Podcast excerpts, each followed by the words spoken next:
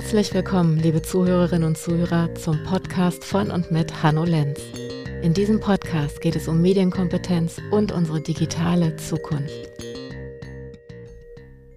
Hallo zusammen, ich begrüße euch sehr herzlich zu einer neuen Folge unseres Schutzraum-Podcasts. Ich habe im letzten Podcast gar nicht erwähnt, dass wir eigentlich eine kurze Sommerpause machen. Daher möchte ich heute nur ein paar Tipps denjenigen Eltern an die Hand geben, die Kinder zu Hause haben, die gern Online-Games spielen. Es erreichten uns nach der Podcast-Episode zur Online- und Computerspielsucht so viele wichtige Fragen, vor allem wie Eltern das Online-Spielen der Kinder besser regulieren können, dass ich heute darauf kurz eingehen möchte. Wir gehen in einer der nächsten Podcast-Episoden noch genauer auf das Thema Gaming ein und haben dann auch wieder einen tollen Experten zu Gast. Videospiele bzw. Online-Games sind ein wichtiger Bestandteil der jugendlichen Lebenswelt. Laut der aktuellen GYM-Studie aus dem Jahr 2022 spielen ca. 76 Prozent der Jugendlichen regelmäßig digital. GYM steht an dieser Stelle für Jugend, Information und Medien und ist eine Studie vom Medienpädagogischen Forschungsverband Südwest. Dort wird sozusagen das Internetverhalten von Kindern und Jugendlichen zwischen 12 und 19 Jahren untersucht. Das Smartphone liegt mit Abstand auf dem ersten Platz und dient 62 Prozent der Jugendlichen mindestens mehrmals pro Woche als Spielgerät. Konsolenspiele werden von einem Drittel regelmäßig gespielt, dicht gefolgt von Online-Spielen am PC, welche 30 Prozent regelmäßig nutzen. Für Nichtspielende ist es mitunter gar nicht so leicht, sich in das Interesse an Gaming hineinzufühlen oder hineinzuversetzen. Daher möchte ich euch ein paar Tipps für einen konfliktfreieren Umgang hier an die Hand geben. Ich möchte kurz darauf aufmerksam machen, dass ich bzw. wir als Organisation nicht für Spiele werben sondern über unterschiedliche Aspekte von Spielen aufmerksam machen wollen. Es gibt total viele schöne und interessante Spiele, die die Kinder und die Jugendlichen spielen, doch können selbst bei diesen erhebliche Risiken herrschen. Gehen wir aber erst einmal darauf ein, was Kinder und Jugendliche am Gaming fasziniert und was daran cool ist. Im Durchschnitt spielen Kinder und Jugendliche etwas unter zwei Stunden pro Tag. Kinder haben beim Online-Spielen die Möglichkeit, in andere Welten einzutauchen und sich in verschiedene Charaktere zu versetzen und Rollen zu spielen. Das regt häufig ihre Kreativität an und äh, stärkt ihre Vorstellungskraft. Sie erleben dabei Abenteuer, treffen Entscheidungen und lösen Probleme außerhalb der begrenzten Möglichkeiten unserer realen Welt. Sie können ihre Fähigkeit mit anderen messen und sich so beweisen. Das gibt ein gutes Gefühl von Zufriedenheit und Stolz, gerade dann, wenn sie natürlich auch noch dabei erfolgreich sind. Häufig kommen sie in einen Flow, und manchmal sogar in einen Spieletunnel oder Rausch, also in einen Zustand der Leichtigkeit beschreibt, bei dem Menschen in ihrem Tun voll aufgehen und alles um sich herum vergessen können. So kann Stress abgebaut werden, zusätzlich ermöglicht es ihnen, sich auch auf etwas anderes zu konzentrieren, was ihnen eine Pause von den Herausforderungen des alltäglichen Lebens gibt. Sie können sich virtuell mit ihren Freundinnen und Freunden treffen, sich austauschen und vernetzen. Und Videospiele können auch ein wertvolles Lerninstrument sein. Viele Spiele, so wie Minecraft, dort baut man zum Beispiel dreidimensionale Welten, erfordern das Anwenden von mathematischen und logischen Fähigkeiten und auch das Lernen neuer Sprachen und Kulturen kann durch Spiele erleichtert werden. Das hört sich doch erst einmal ganz schön an, jedoch muss man auch hier sagen, dass beispielsweise das Eintauchen in Spielewelten nicht vergleichbar ist wie zum Beispiel das Eintauchen in eine Geschichte, wenn man ein Buch liest. Das heißt, dass unser Gehirn anders und weniger intensiv beansprucht wird.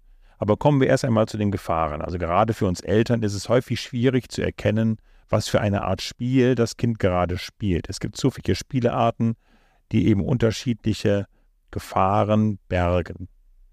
In unserer vorletzten Podcast-Episode zur Online- und Computerspielsucht haben wir schon erfahren, dass Gaming einen Einfluss auf die psychische Gesundheit der Kinder und Jugendlichen haben kann. Beispielsweise in Form von Suchtgefahr oder Abhängigkeit, Depressionen, Kontrollverlust oder aber auch das Vernachlässigen von sozialen Kontakten im realen Leben, dass man sich also weniger mit Freunden und Freundinnen oder sogar der Familie separat trifft. Zusätzlich gibt es auch noch weitere Risiken, wie zum Beispiel Gewaltdarstellungen in Spielen. Meistens heißen die Spiele das Shooter, also wo man sozusagen mit einer angehaltenen Waffe durch die Gegend rennt und andere Spielerinnen und Spieler erschießt. Oder wenn die Spielenden über einen internen Ingame-Chat verbunden sind, kann es häufig zu Cybermobbing oder auch Cybergrooming, also der sexuellen Anmache übers Internet kommen. Und das ist halt total gefährlich, dass dort eben Kinder in Mitleidenschaft gezogen werden können. Weitere mögliche Risiken sind auch dann noch so etwas wie Datenschutzverletzungen der Privatsphäre, Kreditkartenbetrug oder auch eben das Angebot, äh, besser zu werden über In-App-Käufe in einem Spiel. Also Käufe, die in einem Spiel getätigt werden können. Dazu gehören beispielsweise bestimmte Skins, also spezielles Aussehen von Spielcharakteren durch bestimmte Gegenstände oder auch Lootboxen, das sind sozusagen Schatztruhen, die einen besonderen Gewinn versprechen, man aber dafür Geld bezahlen muss. Und man wird dadurch schneller besser und das ist natürlich ein total großer Anreiz für die Kinder und Jugendlichen. Die Liste der Gefahren ist jetzt schon sehr lang und kann und darf nicht unbeachtet bleiben aus meiner Sicht. Für Nichtspielende ist es mitunter gar nicht so leicht, sich in das Interesse an Gaming hineinzufühlen. Daher möchte ich euch ein paar Tipps für einen konfliktfreieren Umgang mit euren Kindern an die Hand geben. Grundsätzlich ist es aus meiner Sicht wichtig, dass ihr die Entscheidungshoheit über das, was eure Kinder spielen wollen, behaltet. Das heißt, dass ihr frühzeitig beim Kauf des Smartphones oder der Spielkonsole Regeln festlegt, wie mit dem Thema Gaming umgegangen werden soll. Es gibt schon ein paar einfache Regeln, die euer Kind von Anfang an wissen sollte, wie zum Beispiel, ich verwende einen Nickname beim Spielen, also einen Fantasienamen, der keine Rückschlüsse auf meinen Namen oder mein Alter oder meinen Wohnort zulässt. Ich reagiere freundlich und neutral in Ingame-Chats, also bin nicht ausfallend, mobbe nicht und baue auch nicht zu viel Vertrauen auf zu fremden Menschen. Ich gehe auf keine Angebote anderer Personen in dem Spiel ein, wie zum Beispiel Verschicken von Bildern oder Angaben zur eigenen Person. Und ich stelle in einem Spiel zuerst die Einstellung zum Schutz der Privatsphäre ein und deaktiviere Lokations- und Alarmierungsfunktionen. Was für uns Eltern aus meiner Sicht sehr wichtig ist. Sprecht offen mit eurem Kind über die gemachten Erfahrungen in einem Spiel und versucht diese nachzuvollziehen. Beobachtet euer Kind. Ist das Kind bereits abhängig von einem Spiel, kann es zu Stresssituationen kommen, gerade dann, wenn es zum Beispiel keine Zeit hat, das Level zu Ende zu spielen. Lasst euch das Spiel erklären und spielt dieses auch mal gemeinsam. Das hat mehrere Effekte. Einmal, dass ihr sehen könnt, wie das Spiel funktioniert und wie euer Kind auf das Spiel reagiert. Zudem ist es aus meiner Erfahrung für viele Kinder auch toll, wenn sich die Eltern auch dafür interessieren und die Kinder erklären können, wie das Spiel funktioniert. Wenn euer Kind das Gefühl bekommt, ihr als Elternteil interessiert euch wirklich für das, was es dort tut, spricht es offener darüber. Zeigt eurem Kind Anerkennung. Euer Kind erzählt stolz von einem virtuellen Sieg. Redet die Errungenschaften nicht klein. Für die Kinder und die Jugendlichen sind diese Siege genauso wichtig wie das Gewinnen eines Fußballspiels oder das Erstellen eines neuen Bildes. Spiele sind so gemacht, dass Spielerinnen und Spieler immer weiter spielen wollen und das nächste Level oder den nächsten Sieg schaffen möchten. Hier empfehle ich, gemeinsame Vereinbarungen frühzeitig zu treffen, die die Spielzeit und natürlich auch die Art des Spiels regeln.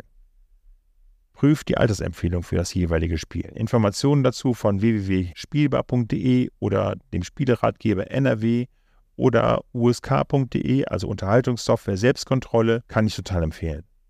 Eine pauschale Zeitempfehlung zu geben ist schwierig und sollte individuell festgelegt werden. Zum Beispiel sind zwei Stunden Online-Schach aus meiner Sicht nicht so kritisch wie zwei Stunden Fortnite-Zocken.